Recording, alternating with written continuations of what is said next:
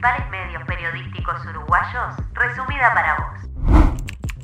Esto es lo que está ocurriendo hoy lunes 2 de agosto. Desde septiembre, cuatro radares inteligentes controlarán la velocidad en la rambla de la ciudad de la costa. Estarán ubicados entre San José de Carrasco y El Pinar. Las velocidades máximas son de 60 y 75 kilómetros por hora. Las multas alcanzarán las 10 URs.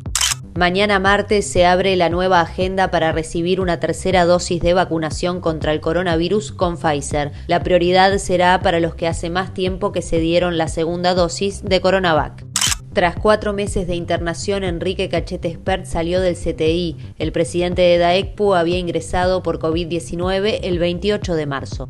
Uruguayos en los Juegos Olímpicos. En vela, Pablo Desfacio y Dominique Nuppel finalizaron su participación el domingo en el puesto 18 de la general. Emiliano Laza no consiguió repetir su hazaña de Río 2016 y quedó fuera de la final de salto largo. Débora Rodríguez, que tampoco accedió a la final de los 800 metros, quedó decimonovena a nivel mundial y lidera la disciplina a nivel latinoamericano. La participación celeste en los Juegos Olímpicos finalizó con Pía Fernández, que debió correr los 1500 metros lesionada. Lo hizo bajo su propia responsabilidad y por todo el trabajo duro.